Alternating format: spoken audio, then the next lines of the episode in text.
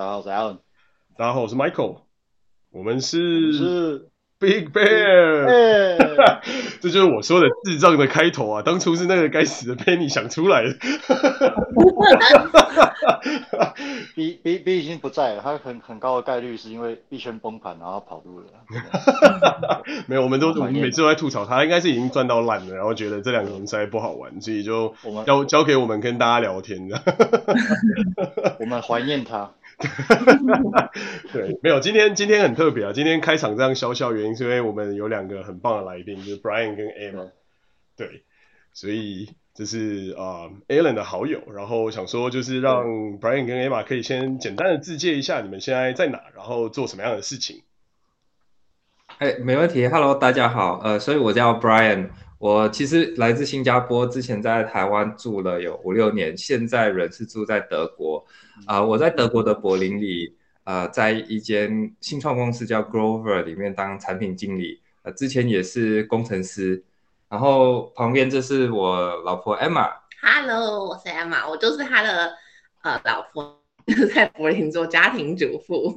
柏柏林的快乐神奇，太棒了，这个听起来就很有趣啊。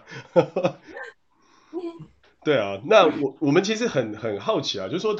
一开始你们怎么会选择柏林？然后还有就是从从你们应该都是从台湾，然后就到了柏林嘛？还是说你们是在柏林念书，然后之后才就是辗转变成就是在柏林工作这样？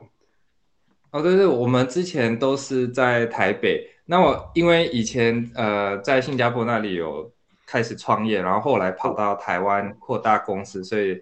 才呃在在台北，然后在台北就认识了 Emma，、嗯、然后过了好几年，就是觉得说好像人没有来过欧洲很可惜，然后最后就决定说，哎、嗯，不然就呃离开，就是我那个自己开的公司，因为那时候跟另外一个合伙人，那我就是离开那间公司，嗯、跑到就想说，不然看柏林怎么样？因为我一直都是写城市的，然后。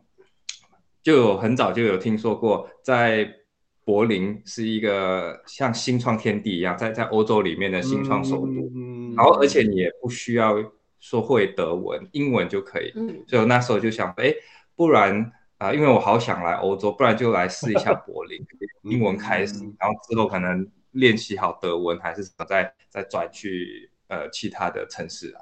嗯，哦。这个听起来很不错啊，而且在在台湾的时候就已经是创业，我突然觉得非常汗颜。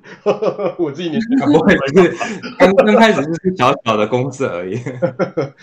没有没有，这还是很厉害。所以所以也也因为这样，然后你们你跟 Emma 在台湾认识了之后，就把她也拐来。柏林生活这样子，对，基我我我我们基本上我就是把他拐过来的。记得我们就是呃有一天我们就躺在房间里，然后我忽然间就跟他说：“哎，我想我想去柏林，你要不要一起过来？” 那那不算是一种变相的求婚吗？算是，因为我们。对，我们本来没有要结婚的，但后来就是因为这样子的原因，所以我们就想说，哦，好吧，那把那就结婚了好了，这样子最容易了，就是签证婚这样子。对啊，对啊，要要不然要不然男女朋友好像你很难就是以家眷的名义带过去的。嗯，对，其实对欧洲这里他们有呃有一种签证是，比如说你们呃双方是很长。长久在一起的伴侣，不管是男男、男女或女女，啊，然后你可以，你可以这样申请。可是好像，嗯，因为在台湾原本也没有这种身份，对不对？所以我我觉得，我们觉得好像很难以这样子的方式，就结婚好像最方便的，嗯，就是好像一个 partner 这样的一种一种概念，domestic partner 的这种概念嘛，这样。哦，对，对，嗯。哇，那所以会不会其实当当时其实 Brian 只是想要求婚，然后就哎不小心就说我们去了柏林，然后就这件事情就弄假成真的这样。说到这个好像会说到 Emma 的痛点，因为他他我我还没有正式跟他求婚。对，我我刚刚会听说，哎、欸，那你的求婚什么时候来？这样，突然挖了一个很大的洞给自己跳，这样。那我还是换个话题好了。对，赶紧换一下。对对对对对。但但但我觉得听起来还不错啊，就是就就决定了，然后就那这个这个路上是就是快速的吗？还是说它有一些门槛或是一些麻烦的地方？因为我知道以前好像就是我在英国那时候念书的一些朋友，他们要找就是当地的工作，就后来其实都是因为签证的问题就办不下来，然后最后就没有办法留下来。所以柏林是类似的状况吗？还是说有不太一样？嗯，就是刚开始的话比较难是在找工作的方面，因为你要过来的话，你一定要有签证，而且你不能说人先到德国，然后你再找工作。之呃之前不能这样子，最近的法律有改说，你可以申请一个工作呃寻找的对寻找工作的签。哇，现在还有这种寻找工作的钱，这么这么方便？好像给六个月之。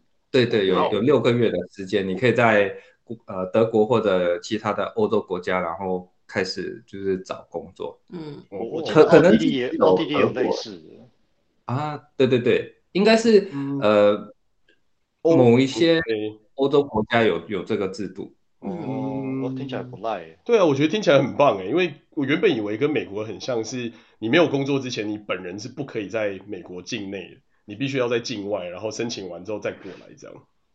嗯，对我我们之前是这样子，所以那时候找、嗯、找工作的话，就是会比较麻烦，因为有一些公司他们可能嗯、呃、规模没有到那么大的话，他们会觉得觉得整件事情很麻烦，所以他们只要聘那些呃德国或者欧盟里面的人，就是直接可以在那里工作的。嗯，所以我觉得这是我当时觉得比较难的一点，但是。后来一有 offer 之后就呃比较简单，但是途中也有、嗯、也有一阵蛮担心会不会拿到签证，呃，嗯、因为我之前没有去上大学，没有拿到大学的文凭，所以在这个方面的话会呃比较难拿到签证，因为他们工作签有分两种，在欧洲一个是蓝卡，然后另外一个是普通的工作签，嗯，蓝卡就是。类似也也不能说像完全像美国绿卡一样，但是蓝卡非常简单，嗯、只要你有呃过他们的门槛的话，那你非常容易的就可以拿到这张卡，然后你之后也可以很快速的转转成永居。对对，然后没有大学文凭的话，就是不能申请蓝卡，你就只能走普通的工作签的的路。那这个就是要看你嗯。你还要跟当地的人比，就是有一点像，呃，当地政府不不希望说把工作机会让给非德国或非欧盟的人，所以你拿到签证之前，他们必须要看说，哎，是不是真的需要你这个人过来？真的是全欧洲里面找不到像你这样子的人吗？所以会有这个流程。呃，你的公司要帮你跑，比如说他们要刊登报纸，嗯、还是刊登广告，说他们在找、嗯、呃什么样什么样的人，然后过了一段时间，哎，还是聘不到，那他们才可以被允许聘你。哇，这所以听起来还是挺麻烦的，就是这个整个流动。嗯，那那可是这个这个部分的话，是说有蓝卡就不用这个。过程吗？还是说就算是有蓝卡，他还是照样要走这个这个这个 process？我印象好像有蓝卡就不需要，呃，oh, 尤其如果你在科技圈里面的话，嗯、因为欧洲现在比较缺的是科技人才，嗯啊，或、呃、或者说比较一般我们称 STEM 嘛，就是对呃 science 呃。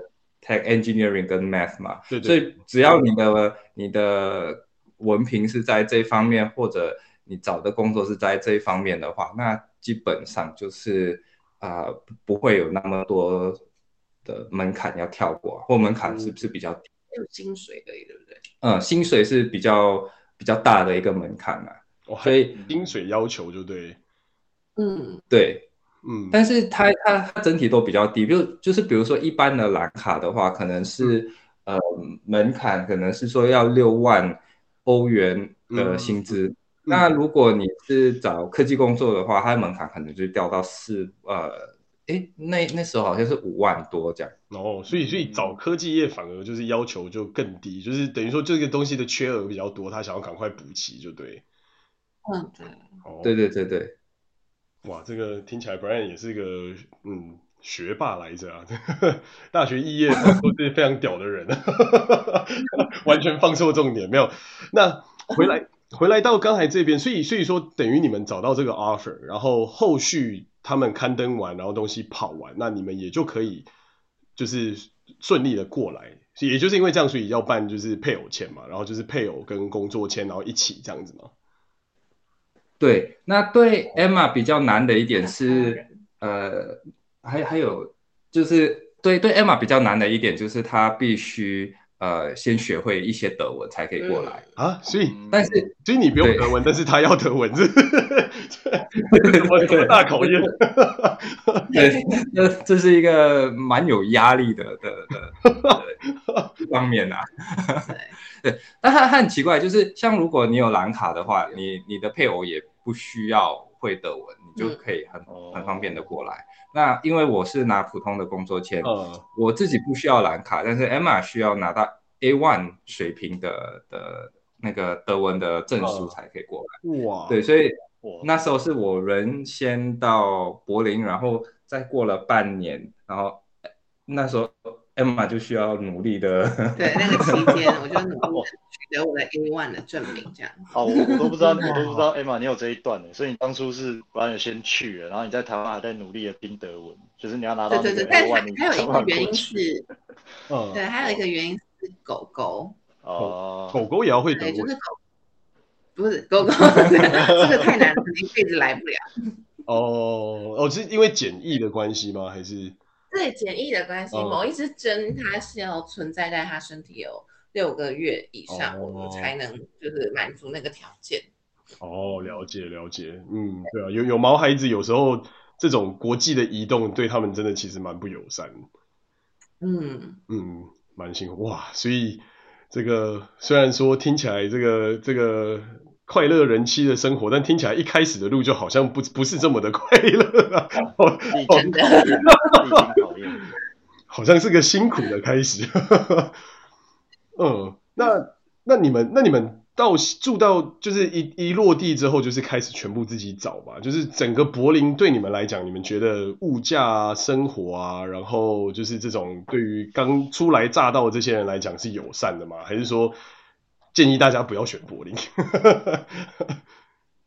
我觉得是友善的嘞。对，可是我我我我觉得柏林变了蛮多，所以我我之前的经验、之前的体验跟今天那个新来到柏林人呃柏林的人的体验可能会不一样啊，因为现在越来越多人想要来柏林，所以物价其实涨了蛮多啊。哦，所以比比如说我们的。啊、呃，所以我我要先讲的是，嗯，德国整体他们的制度是很站在租房那个租客租客租客这一边，哦，对，所以说，嗯，一般那个房东是不能乱调整你的房租，所以我们大概是四年前这样子先到呃到柏林这里租的房子，嗯、我们的租金到今天还是算蛮低的，嗯、然后。现在因为太多人想要来柏林，所以整体的，嗯，就是如果你是新来的，你在找房子的话，你的租金其实会蛮高的，哦，所以可能跟我们的比，已经可能有高个三十趴左右。哇，三十趴，嗯，对。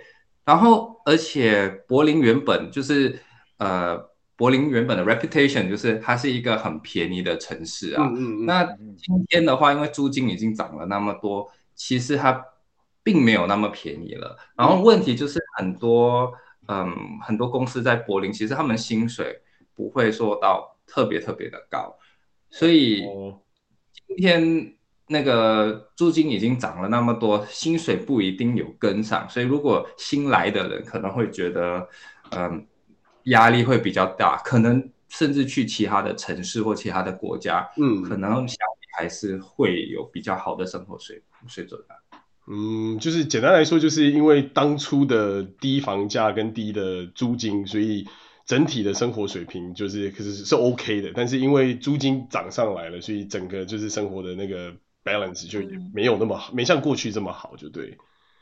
对对对，嗯，而且现在在柏林就是很缺房，所以呃，不要不要说只有租金高，连找房子本身都非常的难，除非说你今天的预算你可以给到非常的好啊，嗯、那你就非常容易的找到房子。嗯、那不然的话，一般人要找房子真的是蛮难的。嗯，呃，我们也有就是听过，呃，或者网络上也有看过，可能像呃某个房子，因为它的价位可能稍微比较好啦，然后外面可能就排了大概五六十个人，同时要进去里面看那间房。六十个人，哇！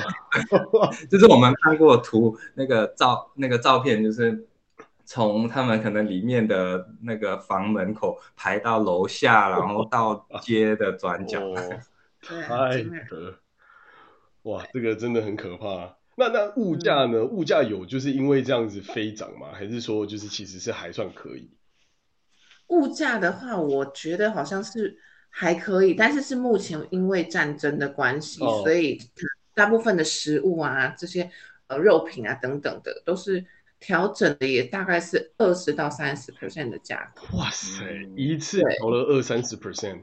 因为它之前其实就有慢慢在涨了，但是就是因为这次的战争的关系，就突然很多东西就瞬间的调涨更多。嗯，这个这跟能这跟能源价格的涨幅几乎是差不多。对，我觉得这是有、嗯、都是有互相影响。是啊，嗯，但是其实我我我们应该还是会觉得柏林整体的物价比其他的城市还低啊，尤尤其其他的嗯西欧的城市。嗯像我们外面外吃的话，呃，比如说一般的餐厅来，嗯、一个人可能呃十二十三欧就就可以搞定。嗯、然后如果你今天去了其他的城市，可能是十七欧、十六、十七欧。嗯嗯嗯，那我觉得听起来还是蛮蛮友善的，因为我印象很深刻的是，我们应该是一。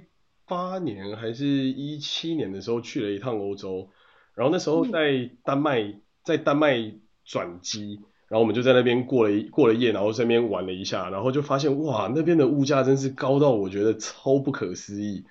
我们只去买了一盒，就是肯德基，然后里面就是两只营养不良的小鸡腿，真的是超营养不良。我真的打从我出生没看过这么小的肯德基炸鸡的这么小一个。就那简直是像是那种就是美国的那种 Buffalo Wings 的那种大小，就是哦好对 超迷你，然后就两只，然后这样两只，然后再加一个很小的汉堡，然后一杯饮料一个薯条，这样子加起来，我印象中那一餐要台币八百多块。哇，对，然后我想说哇，这个传说中的北欧特别贵，这个真的是活不下去啊。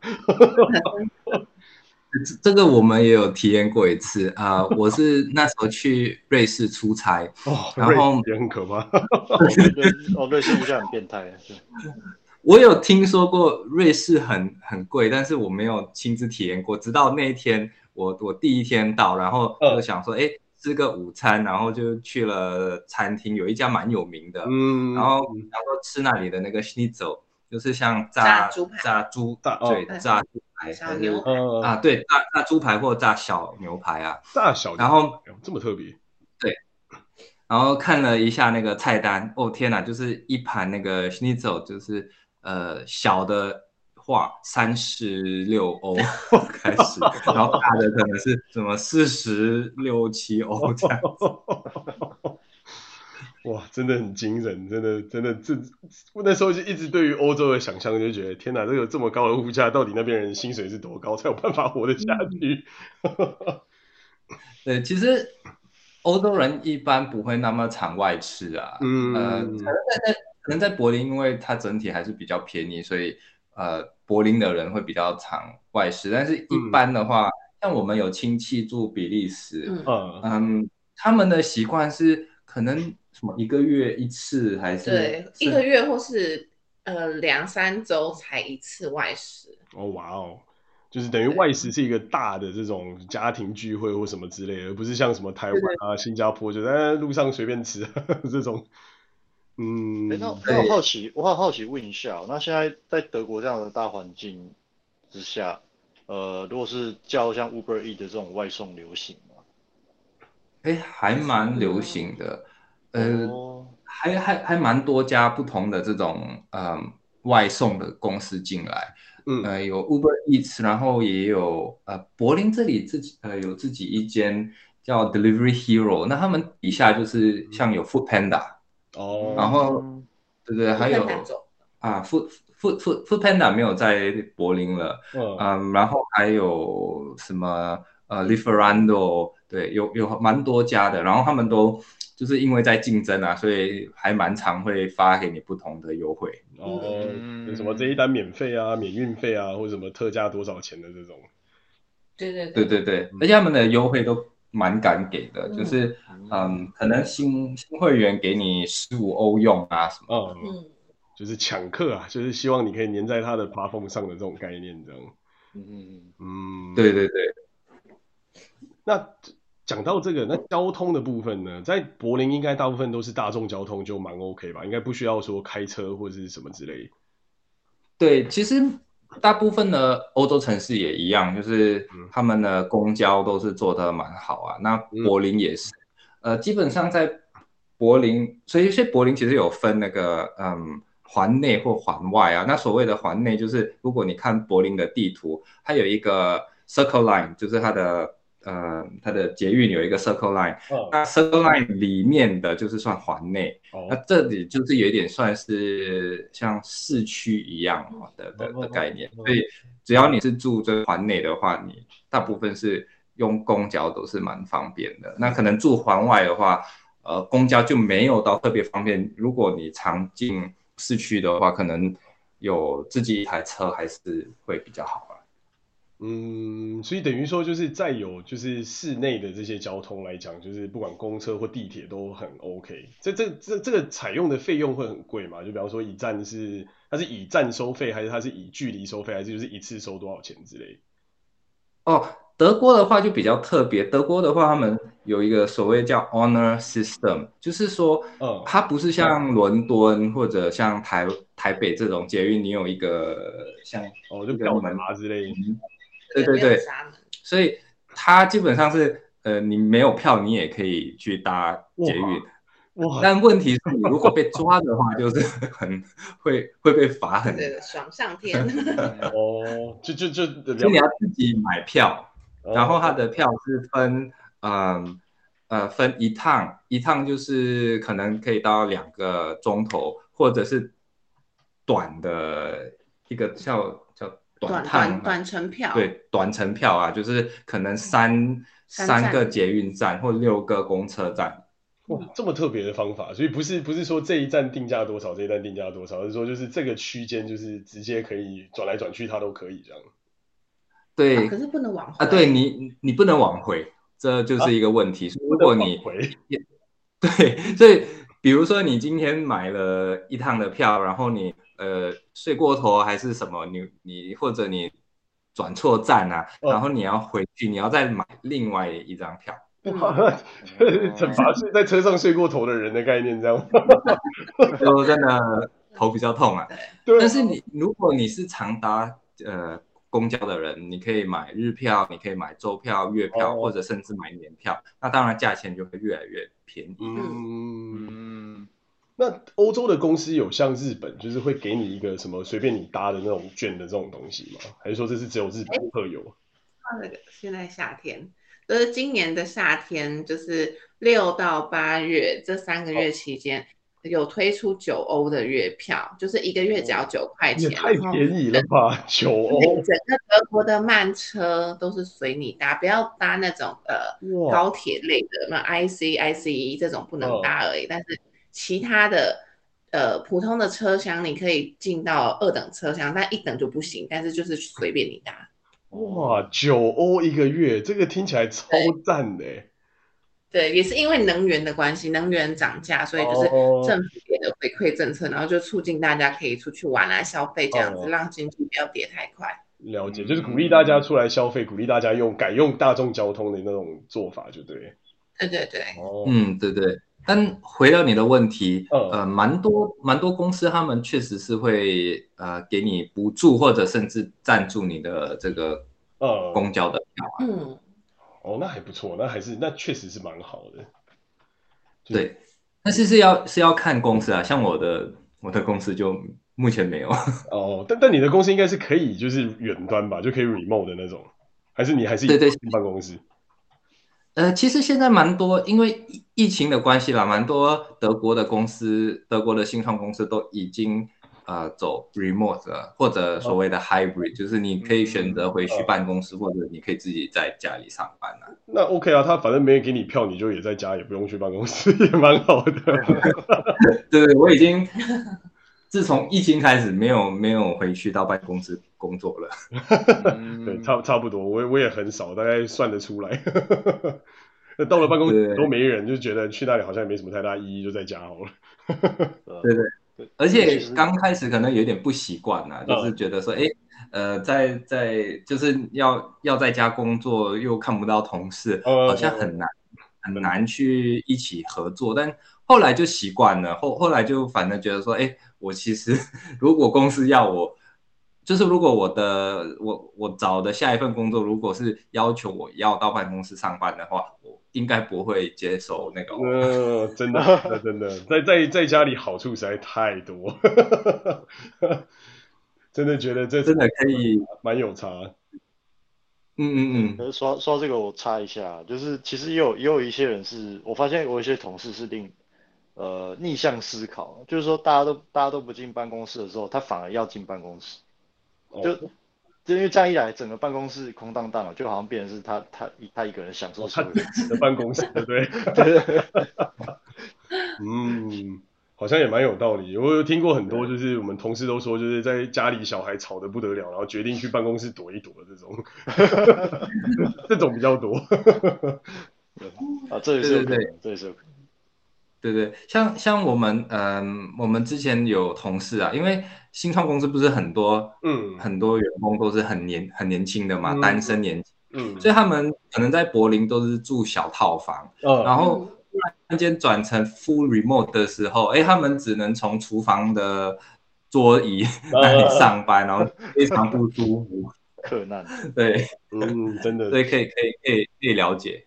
确实可以想象，确实可以想象，就是啊，反正如果公司还是有一些设备的话，好像去那边用一用也还是蛮舒服的。嗯嗯，真的是要看你个人的状况啊。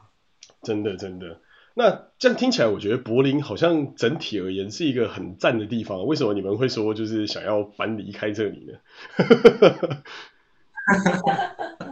这个话话来真的是还还还蛮长的，说来话长。就是嗯，我我我觉得说柏林整体是蛮棒的，它是一个蛮开放的城市。嗯、呃，所谓开放城市，就是什么样的人，这个城市都会欢迎你。嗯、对，嗯，就是各是嗯哼，那就是就是各各世界各地的工作者都会聚集的一个地方，这样。呃，对，这这是一个角度，另外一个角度是，不管你是什么样的人，他也都欢迎你。哦，这个这是一个双刃刀。这个这个听起来有点蹊跷，嗯嗯，继续继续，不好意思。嗯，因为柏林从历从历史以来到现在，就是有一个嗯非常包容的这个 reputation 啊，嗯、然后嗯。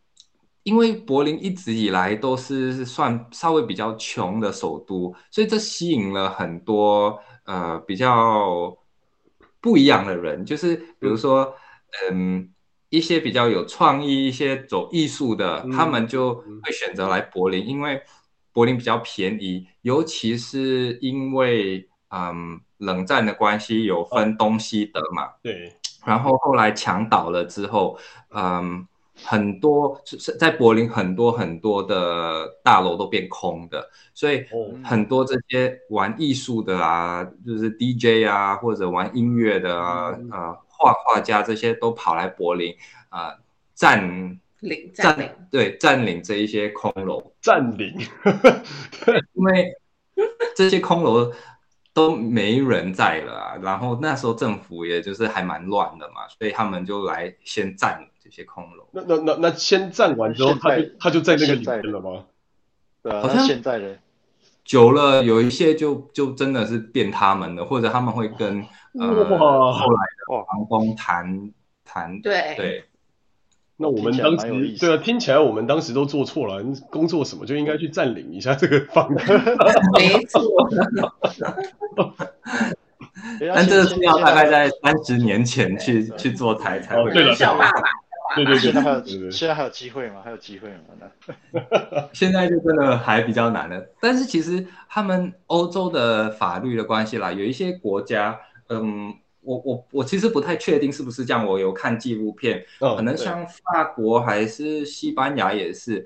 呃，如果你有办法就是进去一个 apartment 的话，你占领过一段时间，那个就是算属于你有这个权利住在那里。对对对，我有我有看过类似，他说就是一个住居权的的伸张，是你在那个地方已经生活了，好像不知道几个月还是什么的。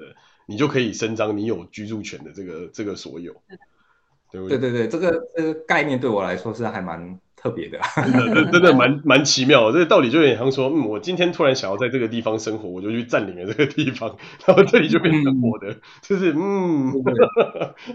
然后他他这种概念好像是比较接近于就是呃实实质所有权的概念，因为他这可能也是为了避免有一些人他。呃，他可能就是有钱嘛，他买了很多房地产什么，但他实际上又不用，就丢在那边。但是从国家的角度来说，这会是一种资源的资源的错置或浪费啊。所以他们有这种规定的话就，就就是一方面也是鼓励产权，也是 push 就是要 push 那个产权的所有者，你要去，嗯，你要去好好的管理或者利用这些利用这些资源，然后给国家创造创造效益。对，要不然的话，如果你这边放放着摆烂，那哪一天？而且是摆烂到哪一天有人进去用一段时间，好像都变他的，然后你自己还不知道。那这种情况下，他可能就把你的所有权判给那个实际有在使用的人，对吧？因为你也不管，对不对？嗯嗯。所以我我觉得可能呃，柏林以前也是有类似这样子的一个制度啦，才会就是有那么多人占占领这些嗯、呃、空的大楼。但就是因为这样子，柏林是一个嗯。非常多这种嗯 subculture 的的地方，就是这些嗯，比如说啊次次文化，就是这些朋克啊，或者什么爱重金属或者呃热爱 techno 音乐的，然后他们都会跑到柏林。所以这个城市呃基本上很不像德国的其他城市。你生活在柏林的时候，你不会觉得你在德国，除了你偶尔会需要用到德文，但整体。很不一样，然后嗯，人也是会比较粗鲁一点啊，就是大家讲话可能呃会比较比一般的德国人更直接，而且德国人本身已经蛮直接了，所以这里的人可能比较直接，礼貌比较少，嗯，这是一点，嗯，对，然后嗯，因为这些我、哦、这样子讲好像也蛮。听听起来有点过分啊，但就是很多做艺术的，他们的收入会比较低。嗯嗯，对，所以整体这个城市是呃，大家会称说呃，Berlin is poor but sexy，就是 柏林穷的，但是还还是很很很很性感这样子的。嗯，就是很多样，什么都有，但是相对不是一个就是收入上或是整体建设上比较多的地方，就对。嗯，对对对，所以这个在柏林的那个市容，它你也是可以看得出的，就是、哦、嗯，蛮多人可能他们呃热爱玩夜店，热爱喝酒，然后可能就是玩完之后就喝醉，就会把酒瓶给就是这样乱摔在地上啊。哦、还有也回到我刚才说的，柏林什么人都可以欢迎，所以这里也蛮多，就是像嗯。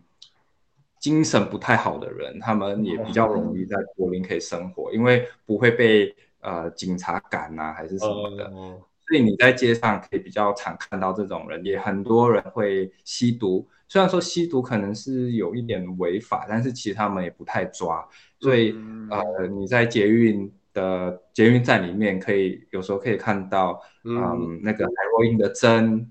因为很多游民，他们之间也是会使用这些呃毒品的，所以所以这一方面蛮广。游民在那边也是一个问题，就对。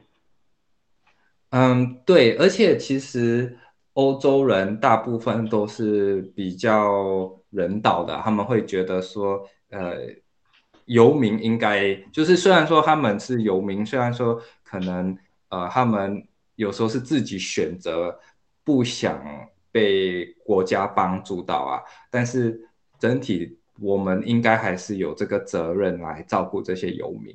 所以他们也会希望说，哎，城市要包容这些游民，你不能说因为游民睡在捷运站里，嗯、你觉得不舒服就把游民给赶走，你要给他们这个地方睡，哦、就是非常人道主义存在的一个地方，就对。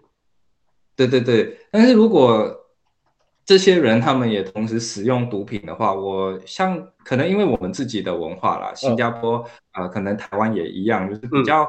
啊，会有这种允许人民这样随意用毒品，然后你就会嗯觉得这个文化冲突蛮大的，因为你可能在捷运站里，如果你有小孩的话，嗯、你也会担心说，哎，会不会小孩不小心去哦对呃捡到那个海洛因的针啊什么的？嗯，对啊，确实，他们他们会是有攻击性的吗？还是说他们就是 mind their own business，不会不会去 harass 这些路人？我觉得大大大部分其实他们。不会怎么样啊，但有时候可能是因为刚好有注射毒或者喝了非常醉，他们可能就会来稍微找你麻烦啊。那、oh. 一般他们不会有特别攻击性，呃，嗯、可能只是会呃特别过来跟你要钱，或者有时候就是自己在发癫，他会、oh. 他会在路。我姐大呼大叫啊，路上乱喊乱叫啊，呃，就是腔腔掉的那种样子，在那边乱乱吼乱叫。对对对对，那那可以那可以理解，尤其你们最近有了小朋友，我觉得多少这方面真的会比较担心一点。嗯，对，因为我们也是最近刚好疫情关系比较好，好，我们有出去玩啊，然后我们就。很久，因为很久没有出去玩，去了其他城市，忽然间你又被提醒说：“哎，正常的欧洲城市。”就是就是已经在这个生活圈里面，然后突然发现，哎，我们的正常好像不是别人的正常的这种感觉。对对对，然后我们玩完玩完后，我们回来的路上，我们就自己在说：“哎，其实。”好像蛮怀念这样子的一种情境。哇，那糟糕了！那你们来了西雅图之后，会突然觉得这到底是什么世界啊？真的，这个在游民问题跟这个毒品问题在这边确实都是蛮大的问题。然后这边的游民是多到他会已经可以在几乎任何的市区的街街坊巷弄里面看到他们，然后他们有他们自己的帐篷，然后帐篷是来自我们的税金。哈哈哈哈哈，Michael，你这样你这样讲要把费城摆到哪里啊？呃呃，费城更惨，但是比费城惨的还大有人在。比方说，像北边还有一个曾经不可一世的工业城市，底特律。没错，这个现在已经真的是像个废墟一样，真的很可怕。哦，所以所以照照你这样讲，整个城市就这已经不是说什么游民问题了。那如果是照你讲那么这么糟糕的话，我。我推想啊，整个底这个城市本身是不是已经就游民化了？诶、欸，几乎可以这么说。而且除了底特律可以说是更惨，因为它除了游民化之外，因为它有很多帮派，就是地方的帮派分子的的存在，所以他们的帮派就变成有点像是刚才就是 Brian 讲的，就是大家开始。占占地为王，然后然后、哦、对，然后就变成是那些街头就变成他们角力的地方，然后再加上美国还有一个全世界得天独厚的东西，就是大家是可以有拥枪的资格，哦、所以你就会时常看到有很多人在路上血拼，他们的血拼不是 shopping，他们的血拼是真的就拿出枪开始梆梆梆梆梆这样。哦，所以哦哇，那如果是这样的话，那就代表说。代表说，所谓政府的公权力已经完全不管这个地方。呃，基本上算是，就是在在底特律的周遭，基本上大家都是讲着，如果你没事就不要到 downtown Detroit，因为对你没有任何。呃、对，就是这件这整件事情其实已经某种程度上变成政府的默许，就是因为政府根本也没有能力去管这么多这些东西，所以他就开始完全某种程度上的放任，然后。很多人其实都会去那边念书嘛，因为那边因为那那那一带是密西密西根州，其实是一个就是蛮算是历史悠久的一个州，然后其实很多人都会去念，比方说呃 University of Michigan 啊之类，就密西根大学，那但这都是很棒的学校嘛。但是就因为是这样，所以他们其实很大多数时候都会只希望说学生就尽量在 Ann Arbor 这个城市就好，不要到底特律，嗯、不要到邻近的这些城市，因为那个对他们来说都不是太安全的地方。哦，了解，我没想到都已经对，在在底特律是真真的非常非常 ghetto，就是甚至很多人拍那种 YouTube 的 video，就是你会看到很多那种很锵的黑人，可能吸完毒啊，然后一脸锵样，拿着一把冲锋枪就在路上晃来晃去这样，就觉得这到底什么世界？我以为我在玩侠盗猎车手之类。我我正我正想要讲这个，就是如果有人真的想不开，想要体验真实世界的那个 GTA 的话，你就可以去底特律。对，真的。真的真的，然后再加上因为那边环，因为说实话，北美国的那几个州在五大湖区，其实真的生活环境都很恶劣，就是全年都是冷的要死的状态，所以人民就也会比较暴躁，这也是相对比较可以理解的东西。所以这种东西在加成之下，就真的老实讲，就除非说你真的是念念到 U U Mich，然后非得要去，不然我觉得很多时候能避就避吧。哦，对。现在差不多是到这样的状况，所以我觉得刚才 Brian 讲完之后，让我脑中充满了这个画面，就突然觉得，嗯，你们到了美国来，应该会觉得这到底什么落后的世界？看看区域啦，看区域啦。对啊，对啊，确确实是啦。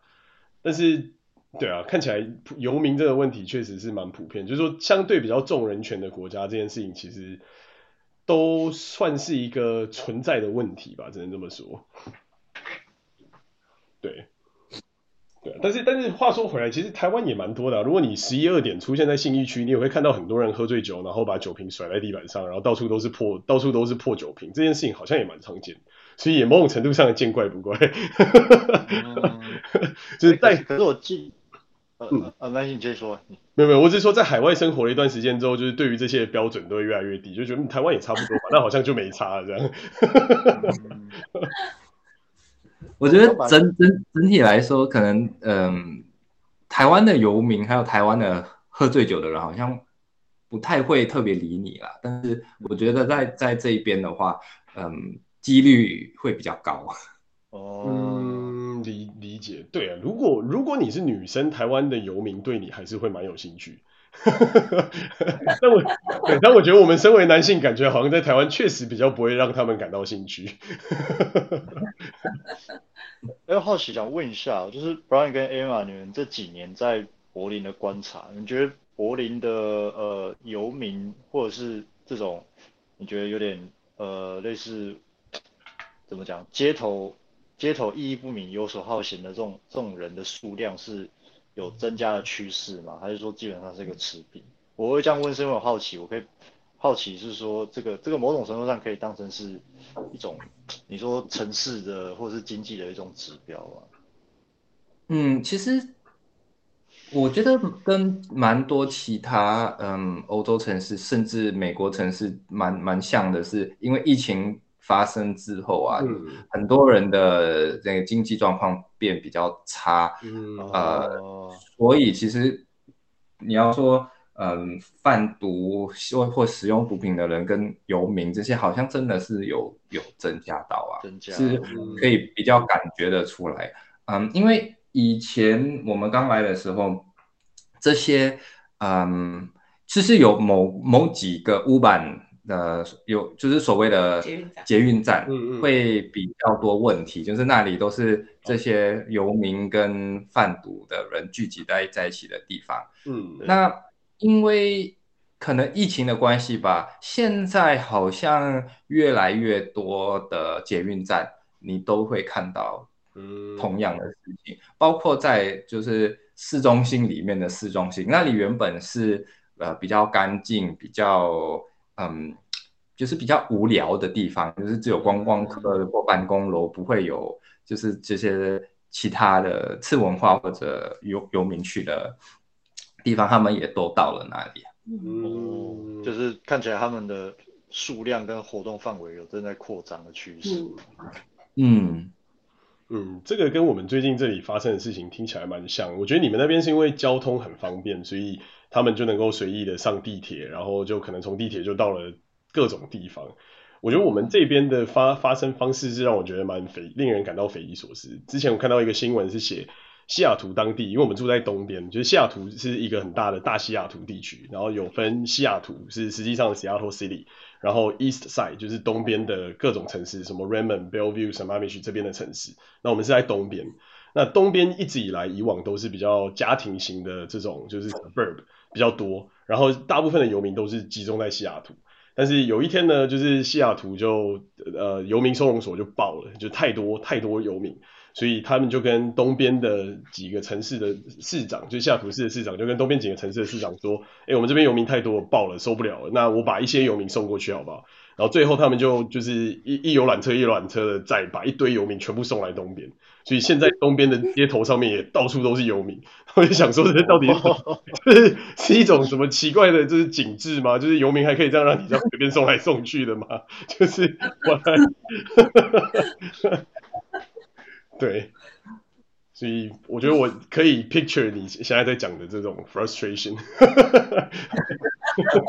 对啊，那我忘记了，Michael，你是住在东边还是？我是住在东边，因为一直以来我们觉得西边其实不是很安全，所以我们一直以来都住在东边。Oh, okay. 对，而且我们是住在很东边啊，就是已经到就是森林里面这样。诶，那那 Michael 你要小心哦，因为往东，如果往东是个趋势，那。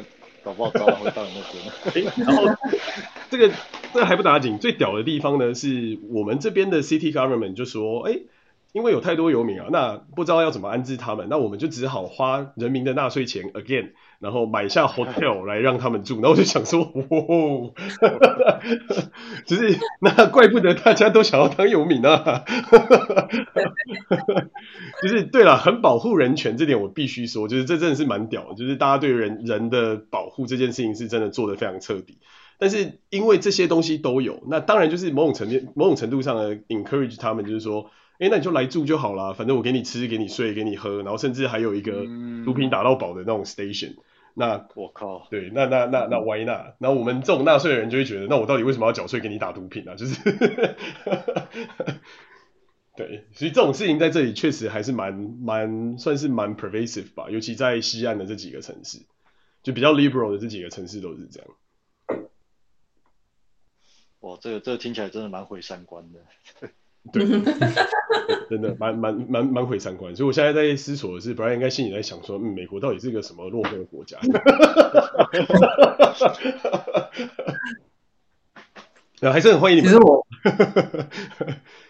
我之前有去过 Austin 一次，我大概有有有体会过啦，就是我记得，嗯，嗯，Austin 那里那时候我们一群朋友在在散步嘛，然后。呃，散到某个地方就是游民营了吧，还是那个游民收容所的地方，嗯，然后就看，真的不一样，那个那那那气氛真的是完全不一样，因为全部还有很多很多游民都是在收容所外面，都在街边，嗯，然后他们的眼神，他们可能是因为亚裔人，还是一他一看他就知道你你不是就是当地人，然后他们的眼神。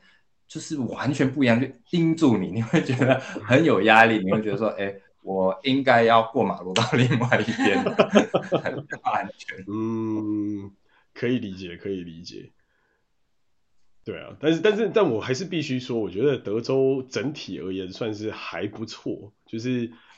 以以整个生活物价，或者说以整个他们的环境而言，就因为他们那边真的是地实在是太大，这德州的德的一个州就比一个一个德国还大，所以我觉得从这个角度来看，然后他们人口又还又很少嘛，所以相对之下，他们可以做的事情其实是真的还蛮多的，就不是说不是说就是就是德哎跟我们这边比怎么样，而是说我觉得那边比起来，我觉得感觉还是不太一样，就是那边的生活的。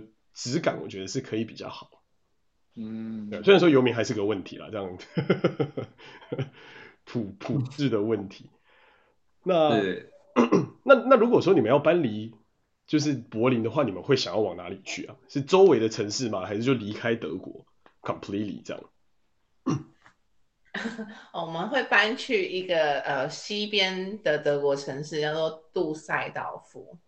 哦，杜塞道夫很棒啊！哦、你有去过是吗？对，我很久很久以前有去过，那是一个充满富人的城市。对对对，好像说听说就是可以感受到那边有微天龙的气息，这样子。天龙区对，对，几乎算是天龙中的天龙区，因为我我以前在台湾的一个游艇厂实习，然后那个游艇厂很多的客户都是杜塞道夫那边来。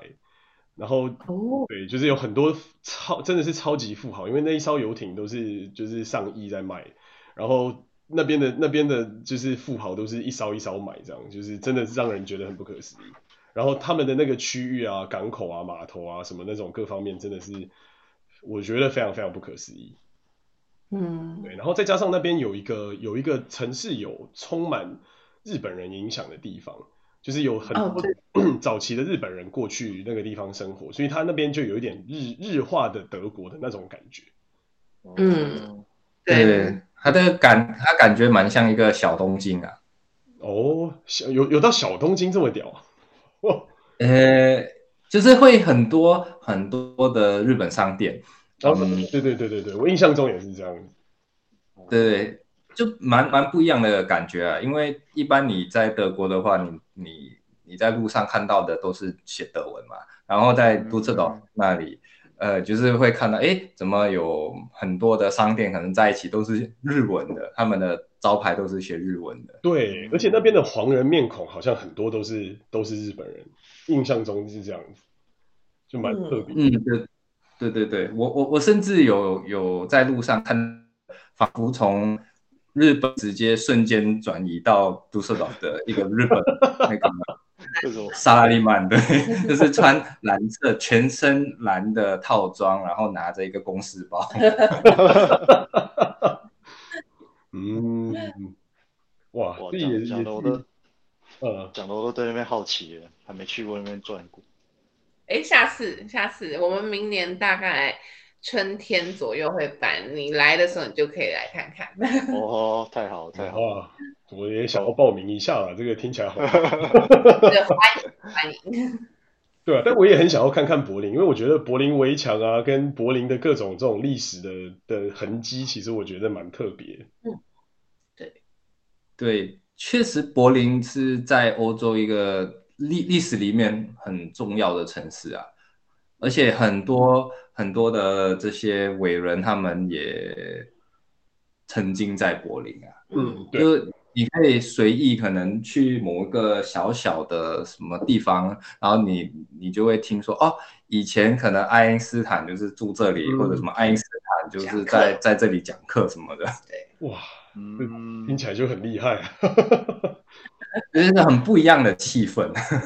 对啊。就是一个，就是真的是一个听起来蛮蛮 sexy，但是也蛮 chaotic 的地方。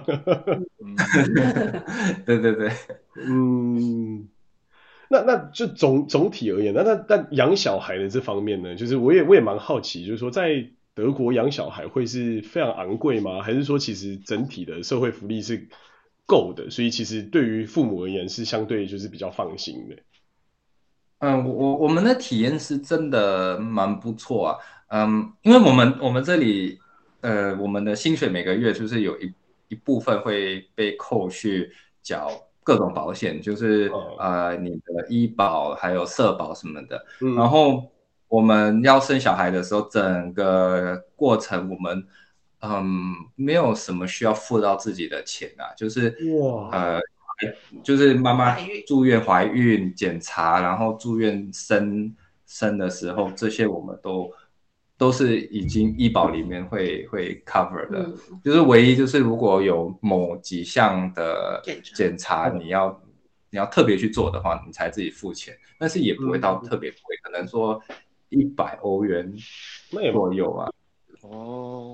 所以，所以就是从等于从孕期开始到就是生产，然后到中间的检查等等等都在里面的这样。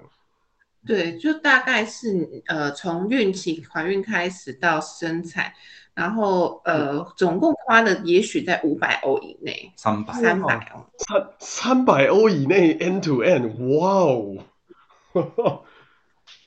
哇，对听起来 Michael 眼睛都亮了。对啊，这个这个是 incredible 的数字啊。对，而且德国一个蛮有趣的制度是，呃，他们这里会，呃，怀孕的时候他们习惯有一个叫像像产婆，对，产婆就是助产师之类的。嗯，他会从你可能。嗯，四五个月的时候，他就会陪伴你到小孩生之后的两个月。对，两个月。哇，那你要付费吗？还是这都是就是 City 就给你了这个？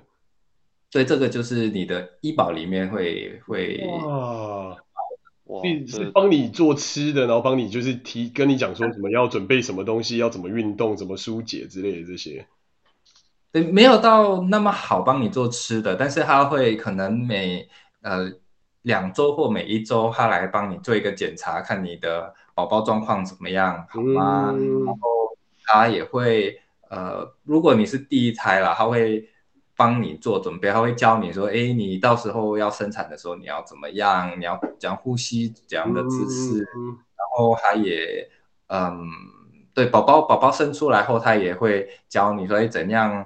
呃，换尿布啊，怎样照顾宝宝，然后，嗯、呃，甚至我说妈妈有哪里不舒服，这些他也可可能会给一些建议，要怎样去。嗯，像比如说什么，呃，怀孕里面不是会遇到很多情绪上的问题，对，然后他就可以帮忙跟你聊天，因为女性跟。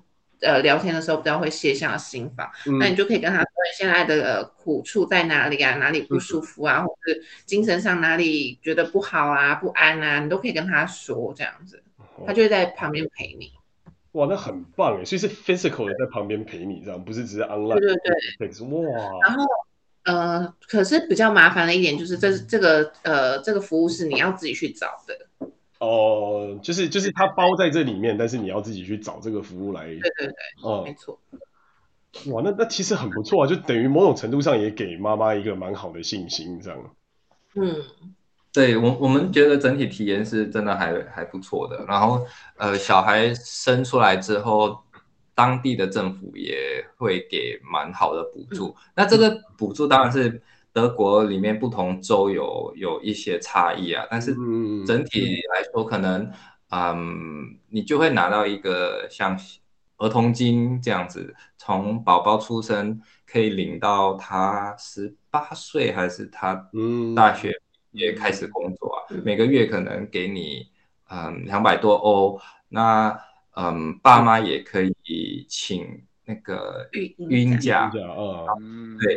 然后甚至如果说妈妈没有，呃，或或爸爸爸或妈妈如果某一方是没有工作的话，嗯、你也同样可以领那个，就是领领领一笔很基本的钱啊。嗯嗯，类似补助补助妈妈或补助爸爸的这种费用，就对，生活费啊。然后如果说你不清楚的话，就对这些什么呃福利的申请啊不清楚的话，你刚开始生完大概几周内。会有一个就是他们政府派来的社工来跟跟你讲这些资讯啊，然后呃还有跟你讲什么呃小孩申请学校的一些呃咨询啊等等，你都可以再再问这个社工，社工也会帮你看说家里的环境啊，或是你在照顾上啊有没有什么其他的就是呃问题啊，可以跟他讨论这样子。嗯哇，那真的很不错诶，听起来是很完整的一整套，而且即便是不是就你们这样子的状况是说要一定要是德国人或是德国的永居吗？还是说其实签证这些基本上它都是在这里面？呃，只要你是合法可以在德国里面生活的话，你就可以享有这些的福利啊。这就是我们我们觉得德国呃可能或整个欧洲比较好的一点，因为像我、嗯、我自己呃我自己。原生的国家新加坡，嗯、oh. 呃，对外国人是蛮不友善的，所以一定，如果你在外国人，呃，你如果是在新加坡的外国人，你，嗯，享享有的福利真的是很少啊。嗯，真的真的，哇，这样听起来真的是德国的这各方面算起来，真的是一个适合工作、养小孩、生活的地方。嗯 对啊，尤其跟美国比起来，真的是天差地别。美国就是基本上你有钱，你在这里活得很好；你没有钱，在这里非常痛苦。对对，我觉得可能差别就是在嗯，美国跟欧洲的那个薪水吧，还有那个税，因为在在欧洲的话，其实嗯抽的税是蛮高的啊。哦，对啊，对，确实是，对对。但是听起来税也是有用在对的地方啊，就是至少你可以得到，你可以感觉到这个税是回馈到你身上。讲完之后不知道我会不会自己被查水表。对啊，对啊，确实确实是就是在税的方面是在这一点是有差异的。但我觉得我们这边税其实课的老实说也蛮多的，因为。消，因为这边的消费税是另外算嘛，然后每一个州每一个州有自己州的州税，然后还有联邦的税，所以其实课一课课下来也不少。但当然跟欧洲比起来，可能还没那么多，因为我知道欧洲很多地方上限是到什么五十 percent、六十 percent 之类，这边可能最多就到十五 percent 就已经很多。对，所以可能还是有一点点不太一样。嗯嗯嗯。哎、欸，可是我刚刚想到、欸，哎，就是如果说如果说德国社会福利这么好，那。这会有一个会不会有一个 bug？比方说，呃，比方说我我我就我就为了为了只是想要去德国有个合法身份待在那边，我就找一个呃就薪水就薪水还过得去，然后工轻轻松松的工作，反正我就先在那边定居。但是我主要工作和薪水其实是 re remote 在某个国家，然后他薪水可能境外账户支付给我。嗯，应该会有了，但是可能这个问题不会到很大。嗯，有有有听说很多美国人他们可能会想要到欧洲，那因为很多美国人以前都是有欧洲国家的背景，对，幸运的话他们可能还可以说哦，我的某一某是呃德国人或意大利人，然后他们就可以申请到国籍啊，对，比较呃我们这里比较明显的问题是可能来自于嗯当地的有一些人，他他们可能就觉得说，哎我。我不要去上班，我就可以领政府给我的补助，领对，然后就可以这样子过生活啊。嗯，可以理解，就是什么社会保险啊，然后就领着救助金，然后就不做不不不干活的那种人，不干活。嗯，还有就是，嗯，难民也是蛮蛮多难民可能会想说，哎，我要到德国，因为德国的经济好，然后呃，德国给的补助也很好，所以大部分。嗯，难民的话，好像第一个选择会是来德国。嗯。对啊，因为德国一直以来政策都是相对比较开放嘛，就是大家都可以来的这种。嗯嗯，对啊，确确实是，但但听起来整体而言，感觉如果是一个就是呃想要在欧洲生活，我觉得德国听起来像是一个物价好像蛮合理，然后生活。水平跟各方面都是蛮可以过去的一个一个地方嘛，就是不会像英国这么排外，然后也不会像法国可能这么瞧不起外国人之类。嗯嗯，可是我觉得德国的缺点可能就是嗯文化吧，嗯、呃，比如说很多美国人的话，他们会觉得德国很呃德国人都很冷。很冷漠，然后很太太直接，太太不友善了。然后，嗯，然后可能德国另外一个问题是，呃，你要会讲德文。呃，在在柏林的话，一般你去餐厅，就是他们都习惯用英文，这是没问题。但是，嗯，嗯，德国的那个 bureaucracy 啊，就是非常的严重，嗯。而且你很多事情你不能在线上办，你一定要到当地的那个办公室去、oh. 去处理。那他们都不会跟你用英文的，oh. 他们只会用。了解，就是观光项的东西是可以接受的，但是如果是这种打真格的，要去做一些这种什么办文件啊，或是做一些这种有的没的东西的申请，就是德文是必备，就对？对。甚至你比如说看医生，嗯，你要预约，你医生可能会讲英文，可是柜那个柜台的小姐不一定会讲英文，嗯，你可能要去买车票，你不是住在观光的地方，你你车票的你车站那里的服务人员也全都是讲德文的，所以刚开始如果你只是留在那个观光区的话，可能生活还蛮简单的，可是如果你住久了，你会发现日常生活一定要会德文，不然你很多事情都没有办法处理啊。嗯、甚至像你的网络，如果出了问题，你要打电话给网络公司的话，他们也都是只会讲德文。真的，光光要怎么跟他吵架都不知道。嗯，哇，那这样这好像说明了为什么就是要让要让配偶必须要有德文的检验，这听起来好像突然好像蛮合理的。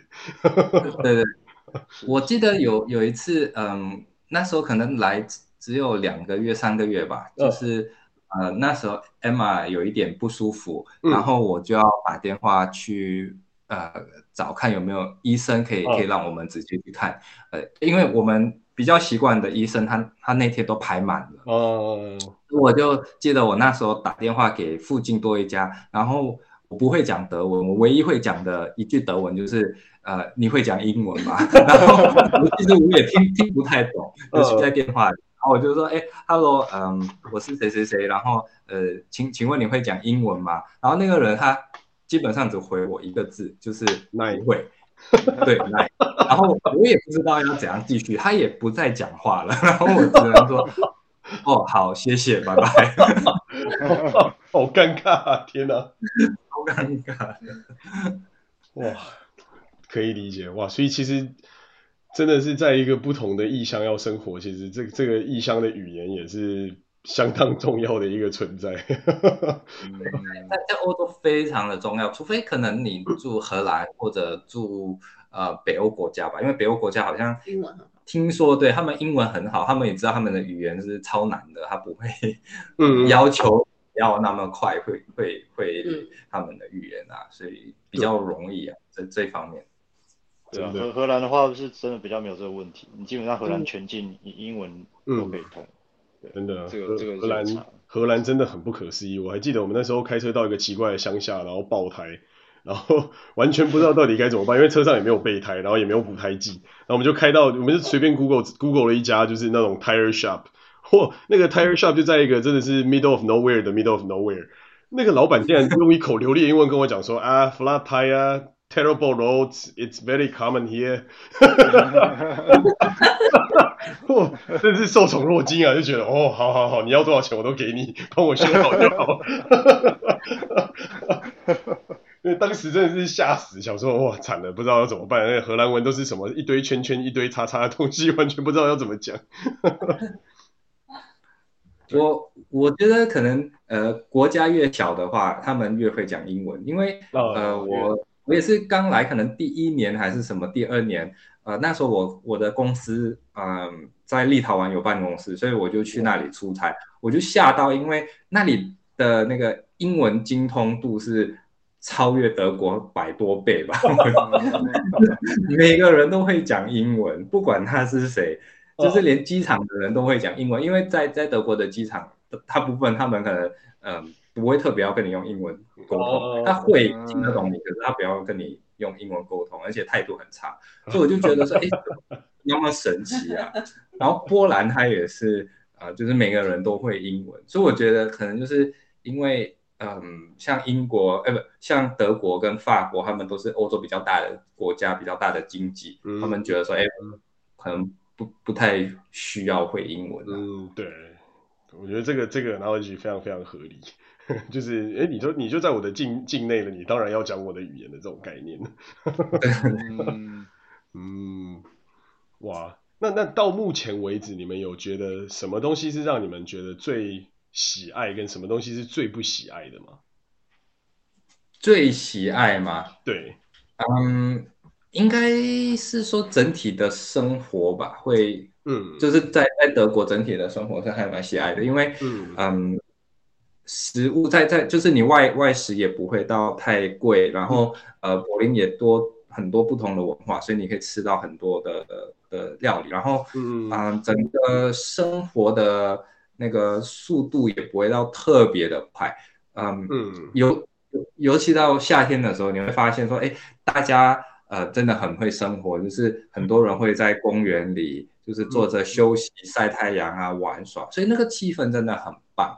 嗯，可能以前在新加坡或在台湾的时候，你会觉得说，哎，就是 人生是为了工作啊。那在这里，你会开始学会说，哎，你你工你是为了呃生，你是为了生活，应该是说对对对对对，嗯，反过来反过来，对，不是为了工作而生活，是为了生活而工作。啊，对对对，嗯，蛮有道理，蛮有道理，就是 work-life balance 跟那个整体的这种就是环境啊、吃的什么各方面。对啊，我记得德国吃的真的很丰富，而且又好吃，然后价格真的是很合理的。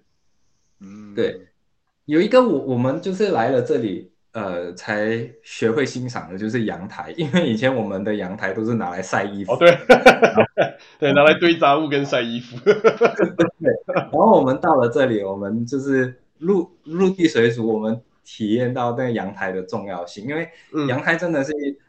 呃，一个非常舒压的地方。你在夏天的时候，你可以在阳台吃饭啊，你可以聊天，晒一点太阳，真的是很棒。嗯，吹吹风啊，吃个饭，喝个小酒，这样的那种感觉。对，现在我们找房子的话，嗯，阳台是我们应该说最最大的因素，阳台要够大。嗯，对对对，这这真的是非常非常有道理。而且重点是，欧洲跟跟美国都是。阳台都是算是额外的东西，就是它都不是算在你室内平数，我觉得这点蛮好。嗯，没错，我们这里的话，阳台是呃它的平数是算一半，所以比如说你的平数，你阳台平数是十平米的话，那租金的话，它只收你五平米啊。嗯，对，我觉得这样这样这真的是蛮好的，就鼓励大家多去使用阳台。那那最不喜欢的呢，就是让你觉得最无法接受或是无法忍受，除了冷冷漠，人很冷漠，然后就是一定要用德文之外，还是这两个就是最高的。哦。我还有一个就是，嗯，什么东西都是要等，因为服务的话非常贵，因为服务就是算你要使用到那个人力，哦，服务是一个外加的事情啊，嗯，然后。服务这方面都非常的贵，而且不止贵，而且也要等很久。所以，比如说像呃，有时候你要看医生，嗯，除非你今天是要病死了，不然你只是要做个检查的话，你可能要排个两个礼拜啊。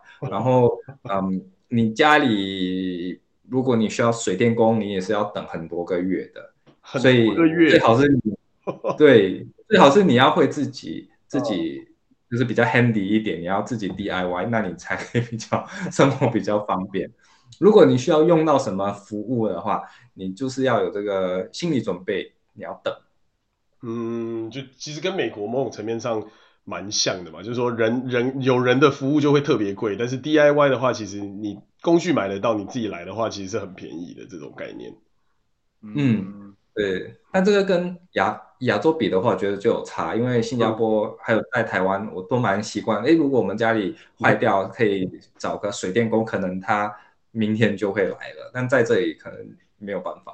对对对对对，确实是亚洲习生活惯了，就觉得哇，生活这服务都很方便，这一切都信手拈来。但是在欧洲就会觉得，嗯，或是美国就会觉得，嗯，对对对。但但德国吃饭至少不用小费吧，对不对？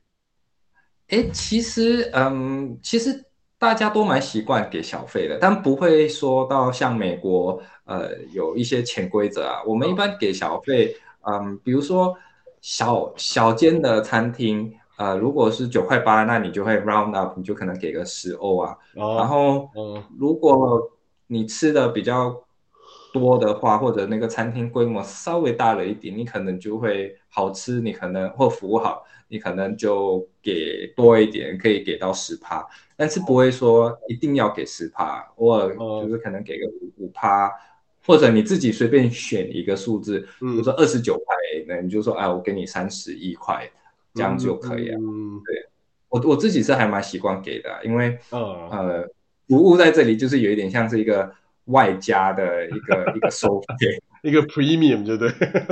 对对对，所以。他服务好的话，你也会想说，哎，好吧，就给你多一点奖奖励你，不然就是以后服务会越来越差。嗯，蛮蛮蛮好的，蛮好的。对对对，但我我去美国的时候就还蛮不习惯那个美、哦、美国的小费文化。对啊，就 minimum 就十五 percent，然后晚餐是十五、十八跟二十，然后你就会觉得哇，就是随便吃个饭就是加一加上去多好多钱。对，而且他，你你你你吃饭本身那个价钱都已经蛮高了。呃，对对对，而且而且就是换换算下来，有时候服务也真的很烂，然后你又又不能不又不能不给，就是觉得哎，对，我我记得在美国的时候，比较觉得特别的就是，可能因为服务生他要撩你的小费吧，然后呃，就是你会觉得他们特特别爱爱来照顾你，呃，特特别爱来跟你聊。哦、对，这在欧在欧洲在德国比较不会发生啊，因为他们就是。东西放下去就走了，可能偶尔过来问一下，说：“哎，好吃吗？有没有什么事？没有的话，他再也不会找你。”对对对，确实是不太一样。尤其你去的是德州，就美国南方又比北方来的热情。如果你在我们这边，在西雅图这边吃饭，基本上大家服务生也是不太屌你，就是东西丢完之后，然后自己想办法，甚至有没有来帮你加水，他可能都不记都都不记得。但是在南方，我觉得南方的粥真的还是比较热情，就是。不知道是他们要撩小费，还是他们的天性，就是他们其实就算你在那种超市买东西，他们也都很喜欢跟你聊天。我觉得某种层面上应该算是南方人的一种热情的特性。嗯嗯，这这这其实我还蛮喜欢的，因为有时候在德国觉得说大家有一点太冷漠啊，太冷漠。哦，嗯，那这样就知道下次如果你们要规划来美国的行程，你就应该要安排的都是一些南方，比方说佛罗里达啦、迈阿密啦。啊、呃，然后休斯顿啊、Austin 这些地方，然后可能 L L A 就是这种比较偏南边的城市，因为越北边的城市，真的人类就越冷漠。我觉得这件事情真的是非常真实。嗯，好，好像是，甚至在德国好像也是，好像北德的人会比南德那边比较更冷冷漠一点。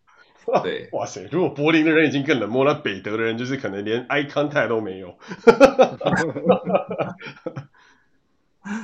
对啊，哇，那我觉得，我觉得这一轮聊下来，我们真的学习到很多以前从来没听到的东西啊，就是非常感谢你们的这些 information。我觉得这真的在异地生活真的是不容易，尤其又是刚成立一个家庭，然后现在又有小的要养，我觉得这这种环境感觉是蛮蛮不简单的。对对，但整整体会觉得说，嗯。是一个很好玩的小冒险啊！嗯，如果有每每个人，我觉得应该如果有这个机会，应该要去体验一下。到了、嗯、到到另外一个他们不太习惯的文化或者不太习惯的地方去生活。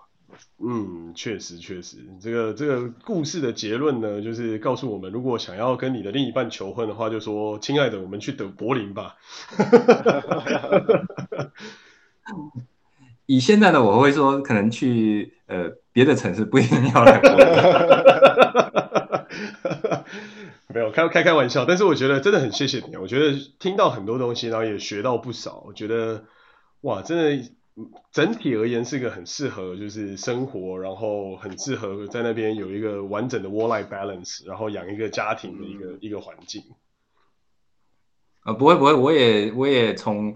呃，今天学到了一些，就是关于美美国这边也是没有接触过的一些事情，也是真的对我们对我们蛮蛮有蛮有趣的。好啊，我想说今天的时间到这边也差不多告一个段落，那就是谢谢 Brian 跟 Emma，希望有机会我们再找你们聊聊你们接下来搬到新的城市，然后整个环境啊、想法、看法有没有改变这样。好啊，没问题。那也谢谢呃你 Michael 跟 Alan 啊。那 Emma 现在他他他不在我旁边，因为我们的儿子醒了，然后跑去找。哦，了解，就是嗯，这个小朋友醒来了，总是必须要先搞定小朋友的时候。也是一个新的一天的开始。好啊，那我们的录音就到这边告一个段落啦，谢谢大家。好，谢谢大家。嗯